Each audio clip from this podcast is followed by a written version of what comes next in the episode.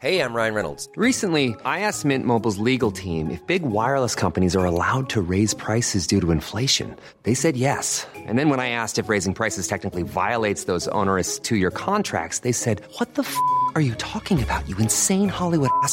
So to recap, we're cutting the price of Mint Unlimited from $30 a month to just $15 a month. Give it a try at mintmobile.com slash switch. $45 upfront for three months plus taxes and fees. Promo rate for new customers for limited time. Unlimited more than 40 gigabytes per month. Slows. Full terms at mintmobile.com. Heraldo Podcast. Un lugar para tus oídos. Noticias del Heraldo de México. En entrevista para el Radio, Jorge Gaviño, diputado del PRD en la Ciudad de México y miembro del Consejo Consultivo del Metro, habló sobre el robo de cable de cobre que se ha dado en las instalaciones del sistema de transporte colectivo. El legislador dijo que hasta la fecha se tiene registrado alrededor de 14.5 kilómetros de material eléctrico que han sido sustraídos de las instalaciones y explicó que ha aumentado de manera exponencial el robo de cable de cobre en el trayecto del metro y que no es un material que se pueda sustituir con facilidad.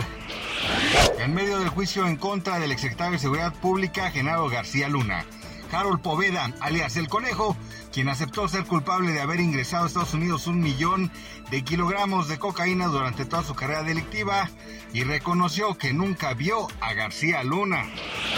En 2022, los ingresos por remesas enviados al país por los conacionales en el exterior establecieron un máximo histórico al totalizar 58.497 millones de dólares, lo que representa un crecimiento de 13.4% frente a 2021. Esto de acuerdo con las cifras del Banco de México.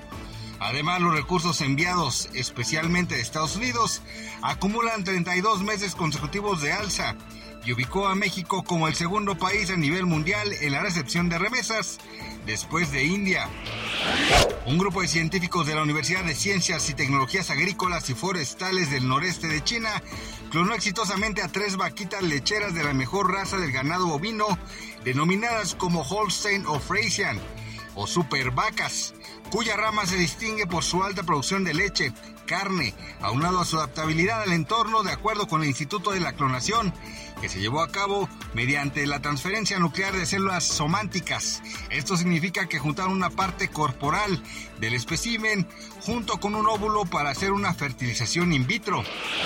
Gracias por escucharnos, les informó José Alberto García.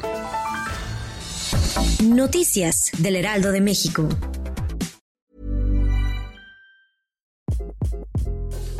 This is Craig Robinson from Ways to Win, and support for this podcast comes from Invesco QQQ, the official ETF of the NCAA. Invesco QQQ is proud to sponsor this episode and even prouder to provide access to innovation for the last 25 years. Basketball has had innovations over the years too. We're seeing the game played in new ways every day. Learn more at Invesco.com slash QQQ. Let's rethink possibility. Invesco Distributors, Inc.